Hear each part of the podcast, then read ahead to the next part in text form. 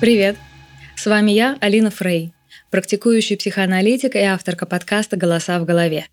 Здесь я не даю советов, не извергаюсь позитивным успехом, не щекочу ваш нарциссизм и не гадаю по звездам, а скорее профессионально рассуждаю о том, как мы становимся теми, кто мы есть, и как сохранить свой уникальный голос в толпе социального влияния. В прошлый раз мы говорили с вами о том, что значит быть собой, зачем нам это надо и почему иногда, наоборот, важно не быть полностью собой. Обязательно послушайте тот выпуск. А сегодня мы говорим о местах, в которых мы появляемся при рождении, о заготовленных для нас матрицах, семейных системах, о социальной колыбели, которая уже существует тогда, когда нас еще нет, о чувстве исторической несправедливости и удовольствия, когда мы можем сказать «я на своем месте». Почему вообще я решила об этом говорить? Дело в том, что последний год сильно повлиял на меня. Я много горевала о происходящем вокруг и об утраченных планах, надеждах, отношениях, деньгах. Меня посещала мысль «я не на своем месте», не там, где я хочу быть. Такой внутренний бунт, когда внешние обстоятельства не соответствуют внутреннему запросу и никак не удается вписаться в них. Если это вам знакомо, знайте, вы в этом не одиноки. Возможно, вам тоже бывает знакомо это дурацкое чувство «я не в своей тарелке».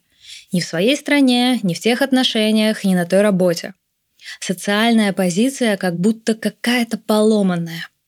И наоборот, мы все можем припомнить, как здорово и органично ощущать себя в своей компании друзей, занимать свою должность на работе, да элементарно иметь кухню, которая вам нравится. Эту разницу я очень хорошо чувствую. В момент рождения мы уже появляемся в уготовленное нам место. У родителей или опекунов есть как минимум социальный статус. Да, глупо отрицать, что уровень образования и финансовая обеспеченность не влияют на жизнь ребенка. Помимо этого, как максимум у семьи есть свои законы, привычки, взгляды, стереотипы отношений. Все это создает уже готовенькое и плюс-минус тепленькое местечко для вашего развития и во многом определяет, будет вам окей или не окей по жизни. Первое, что мы все получаем, это имя. Первое, чем мы владеем, первое, что нам дает другой человек. Ведь мы не можем сами себя называть. С первых дней другие люди подсказывают нам, как к себе относиться. Они отражают нас. Улыбаются, когда видят, откликаются на плач, укрывают одеялком, когда им кажется, что мы замерзли. Но имя — это не просто название, это место среди других.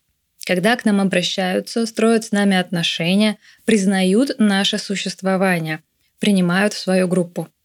И наоборот, когда группа изгоняет кого-то, часто запрещается называть его имя — Места, которые мы занимаем, это позиция по отношению к другим в группе. Сын или дочь, внучка, внук, племянник, племянница. Мы получаем отдельную ячеечку в истории семьи. Постепенно мы накапливаем эти места. Например, как быть женщиной среди других женщин и как общаться с мужчинами. Какой э, вообще гендер себе определить? Потому что, очевидно, в одной семье быть на месте женщины может быть довольно приятно – если вы транслируете, что женщина способна наслаждаться, быть успешной и не соглашаться на патриархальные метки. А в другой семье быть женщиной может быть очень сложно, если это история про бесконечные прогибы, самоограничение и жертвенность. И то же самое с мужским местом. Ведь э, от патриархальности мужчины тоже могут страдать, не находя удовольствия в бесконечном угнетении слабых, наращивании пениса и невозможности проявить слабость. Вообще, когда социальная колыбель, в которой вы появляетесь на свет, слишком ригидная и в большей степени про власть подчинения, желание и наслаждение отходят на второй план. А вот почему, тут не совсем очевидно. Советское прошлое во многом про нашу тему «Знай свое место», где лидерство авторитарное и проявление инициативы не просто осуждаемо, а опасно для жизни – И, в принципе, сейчас довольно сложно, может быть, наблюдать, как циклично оказывается история.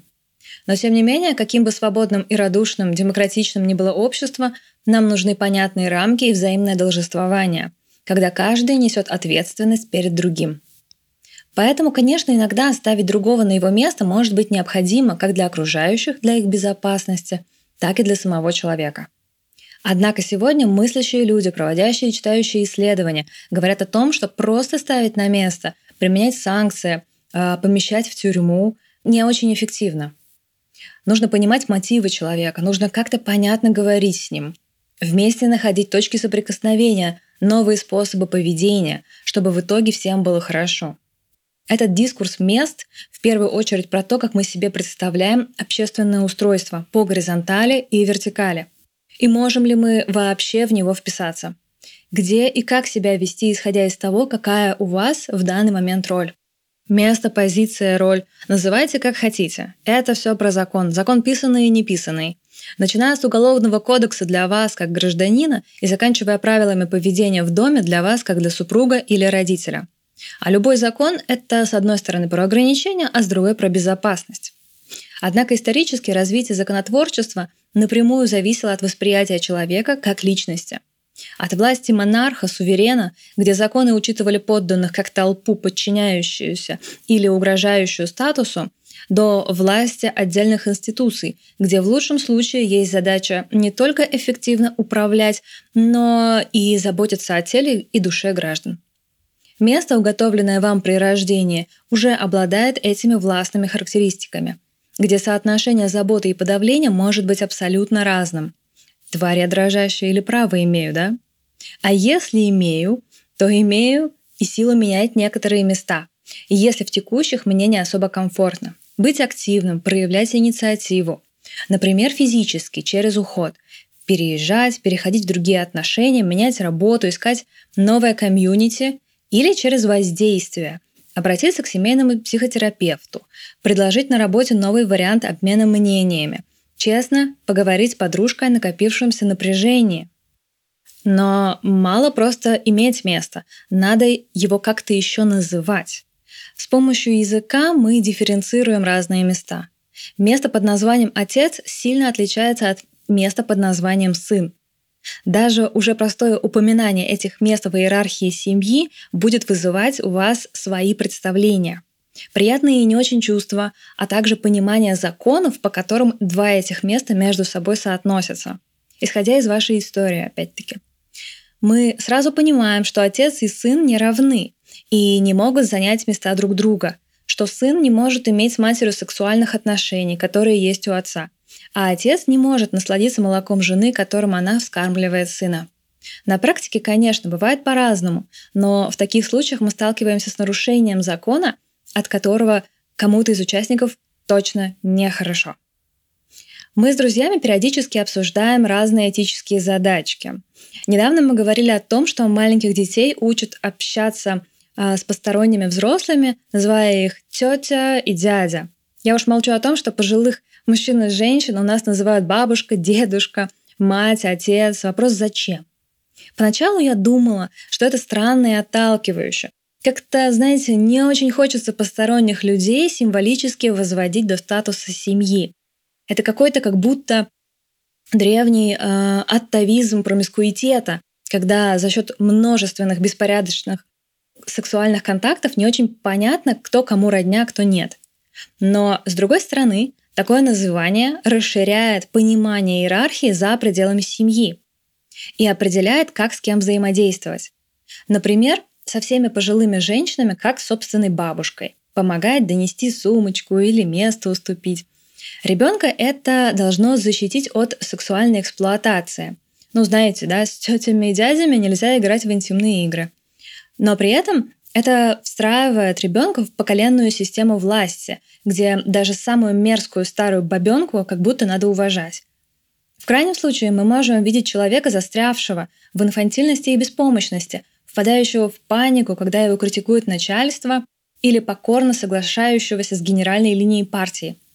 То, как выстроена система отношений с авторитетами внутри семьи, может влиять и на отношения с другими людьми. Свои плюсы, свои минусы. То есть, с одной стороны, а, это дает нам какое-то понимание, как взаимодействовать с другими, а с другой стороны, а, это может обернуться тем, что мы будем чувствовать себя очень некомфортно. Но когда мы понимаем, как это работает, мы можем этим управлять. Например, начать уже уважать людей не по возрасту, а по каким-то иным характеристикам. Критически относиться к тому, что навязывается, учиться проявлять инициативу, не продолжать орать на ребенка, потому что наконец дорвались до властного статуса, а пересмотреть такую стратегию отношений. Человек создает и в процессе жизни пересматривает такие лингвистические конструкции. В терапии часто бывает так, что приходит загнанная и напуганная девочка, чувствительная к колебаниям настроения матери, уходит взрослая женщина, пересмотревшая свое место по отношению к родителю на, ну, например, на более дистантное или спокойное. Знать значит называть. Когда мы не знаем и не можем назвать свое место, а просто варимся в непонятном хаотичном чем-то, это очень сложно. Возможно, вы замечали, как неприятно переживать отсутствие места по отношению к другому человеку. Когда, например, непонятно, в каком вы статусе для того, кто вам нравится. Вы уже в любовных отношениях или еще присматриваетесь друг к другу? Вас уже включают в свои планы на будущее и видят в качестве партнера по родительству или все-таки относятся только как временные интрижки. Когда мы не понимаем, кем являемся для другого, может быть тревожно. Особенно тем, кто в детстве не имел четкого места. Старшая дочь, которая была символической матерью для младших детей, сын, замещающий отсутствующего мужа для своей матери – племянница, которую соблазняет дядя как любовницу. Такая путаница в ролях может во взрослом возрасте отыграться тем, что человек путает, кем ему быть для другого и кем он хочет видеть этого другого для себя. И ему сложно напрямую спросить, а кто мы друг другу?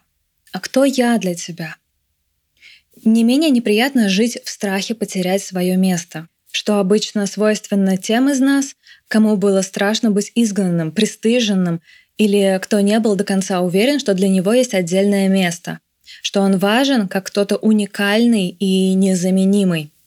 Такие переживания можно встретить у людей, кого мама пугала абортом, или кто жил в многодетных семьях, где дети скорее рассматривались как рабочая сила, где дети могли умирать, а взамен рождались другие, так называемые замещающие дети – или кого часто и нещадно стыдили. Такие дети вырастают в очень послушных, удобных, функциональных взрослых, внутри которых зияет нарциссическая дыра. Потому что очень большую часть себя они не могут разместить среди других. Каким-то их фантазиям, желаниям, недовольства не было места.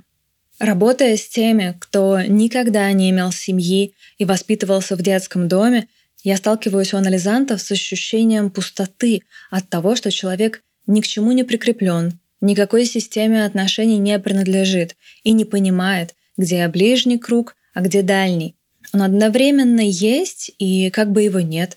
С этим же чувством мы часто встречаемся и при некоторых психических расстройствах. Я предлагаю вам поразмышлять о себе и своих местах, в которые вас помещали в детстве. Что вы чувствовали? Понятно ли вам было, по каким законам работает какая-то конкретная ваша роль? Нравилась ли она вам? Как в процессе жизни поменялись ваши места? Возможно, вы скучаете по месту в отряде летнего лагеря, потому что там впервые почувствовали себя взрослым. Или с облегчением выдыхаете, что больше не живете с родителями и самостоятельно распоряжаетесь временем. И как вам сегодня живется с вашими местами? Хочется ли что-то поменять или что-то новое создать? Менять места очень естественно. Например, в детстве у меня была токсичная абьюзивная компания девчонок. Мне было откровенно плохо в ней. И со временем я отказалась от нее, создав новое окружение, где я чувствую принятие, поддержку, обоюдный интерес друг к другу, общность мировоззрения. Но менять место можно по-разному. И далеко не всегда это позитивные и действенные способы. Иногда это кровь, пот и слезы. Когда мы чувствуем, что находимся не там, где хотели бы, или не понимаем, где находимся, это вызывает внутреннее напряжение. Такая фрустрация может отыграть в виде агрессии вовне или в виде саморазрушения. Очень яркий пример – ситуация унижения, когда один человек возвышает свое место и принижает место другого. Можно начать восстанавливать справедливость через крики и оры, стараясь унизить в ответ. Можно заплакать от беспомощности и стрёмности нового статуса. Можно уйти, отказавшись от таких манипуляций. Можно начать говорить, объясняя, что происходит с немного такой, знаете, а отвлеченной взрослой позиции. А можно сделать вид, что ничего не происходит, уйти в отрицание. И самый яркий, пожалуй, пример отрицания, который приходит мне в голову, это попытка восстановления исторической справедливости через переписывание учебников истории. Тут вам и магия, и всемогущество детского мышления. Надо понимать, что отрицание реальности и вера в возможности корректировать историю и свое место в ней – существенная психическая проблема. Заврались, что называется. Не менее яркие чувства, сигнализирующие о проблемах с местами в обществе – это зависть и конкуренция – надо понимать, что все эти чувства нормальны, даже в отношениях с самыми сладкими близкими людьми. Проблемой может стать не наличие таких чувств, а невозможность ничего сделать или наоборот слишком деструктивные способы поведения, как реакция. Когда, например, зависть или страх толкают человека к тому, чтобы нападать на соседа, потому что у того что-то лучше – Особенно интересны случаи, когда место, которое человек занимает в семье или в обществе, меняется им с помощью магии. Магическое мышление свойственно нам в детстве. Оно помогает развивать воображение, объясняет то, что пока непонятно, а особенно помогает справиться со страхом и беспомощностью. Но такая суперсила, которая помогает ребенку скомпенсировать его недостатки, она во взрослом возрасте играет с нами злую шутку. Все та же магия работает, когда, чтобы сбежать из унылого и стрёмного места, человек меняет имя. Символически он отказывается от той самой колыбели, от того, каким его видят, как называют, в какие законы помещают. Он отщепляет очень большую часть себя, представляя возможным такой отказ через выбор собственного имени – Вжух, и я совершенно другой человек. Все плохое остается в прошлом имени, ко мне оно уже не имеет никакого отношения. Как будто. Мы на самом деле все периодически можем играть в подобные детские игры. Одна моя подруга пишет критические отзывы ресторанам под вымышленным именем. Знакомый следит за бывшей через сторонний аккаунт соцсети. Я храню свою девичью фамилию для презентации себя в профессиональном поле – в мире психологии я все еще Фрей. И эта часть меня отличается от домашней семейной супружеской фамилии. Мы все играем в игры с именами и местами. Некоторые из них безобидны и помогают разделять места, как у меня на профессию и личную жизнь. Или помогают тайно делать то, что хочется, и не быть пойманным. Но иногда такая магия становится очень хрупкой опорой человека, которая растет не из частной игры или рациональных решений, а из все того же детского чувства беспомощности, когда ничего, кроме магии, не работает. Играть волшебника и быть волшебником – разные вещи. У вас в голове может звучать вопрос «Ну а как по-здоровому-то? Делать-то что?» И я не очень люблю все это деление на здоровье и нездоровье. Все есть индивидуальный душевный опыт. Уж извините. И все симптомы есть язык, на котором говорит ваше бессознательное. Нет смысла гнаться за здоровьем. Надо просто понимать себя, исследовать и принимать тот факт, что некоторые особенности навсегда остаются с нами. Также и с местами. Некоторые места невозможно поменять, вырезать из памяти, перекрасить в другие краски – Какие-то стрёмные истории из прошлого навсегда останутся просто стрёмными историями без уроков и многозначительных выводов. И тут приходится горевать. Когда я думаю о фразе «зная свое место», на ум приходят по ассоциации другие. Например, «не пререкайся, не твоего ума дело». Когда другой говорит «знай свое место», он это делает не с позиции человеческого контакта, а с позиции закона, потому что душевность и контакт выходят из чата, перестают работать. Вас возвращают на то место, где хотят вас видеть, потому что место другого под угрозой. Ему страшно. Например, сотрудник критикует начальника на общем собрании, подрывая его авторитет. Или сыночек в чем-то разбирается лучше, чем отец. Или девушка отказывается выходить замуж по желанию матери. Когда нарушаются законы, те, кто за них так яростно держится, пугаются и могут агрессивно стараться все вернуть на прежние места – где все понятно и контролируемо. То есть это ситуации, когда происходит нарушение границ.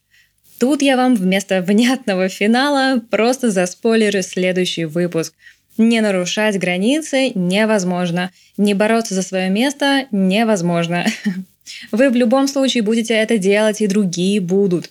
В последнее время в практике я вижу большое количество людей, озадаченных чувствами и границами других настолько, что вообще не проявляют никакой активности в жизни. Тенденция к большей этичности и уважению границ других – это здорово для общества в целом, но на местах бывает плохо. Об этой захватывающей теме мы поговорим с вами в следующий раз. В конце выпуска я хочу сказать вот что. В феврале был год, как мир погрузился в отчаяние и боль. Мы все вынуждены переформулировать свои места, свое отношение ко всему. Многие, кто планировал рождение детей, задумываются, а надо ли приводить в такой мир нового человека? Насколько это этично или жестоко по отношению к нему? Что это за современная колыбель? Какое место будет занимать ребенок? А справлюсь ли я с таким местом, местом родителя? Кто хотел поменять работу, развестись, переехать, сейчас думают, стоит ли рисковать. Особенно сложно может быть тем, кто не по своему выбору утратил место из-за иммиграции или военных действий, или из-за разрушения прежних иллюзий. Такие глобальные процессы не могут не влиять на наше окружение и не могут не влиять на наше ощущение себя в мире. Системы отношений меняются, ценности переструктурируются – то, что вчера было смертельной проблемой, сегодня уже мимолетная задачка и наоборот. И, конечно, у меня тут нет универсального ответа на вопрос о том, что делать.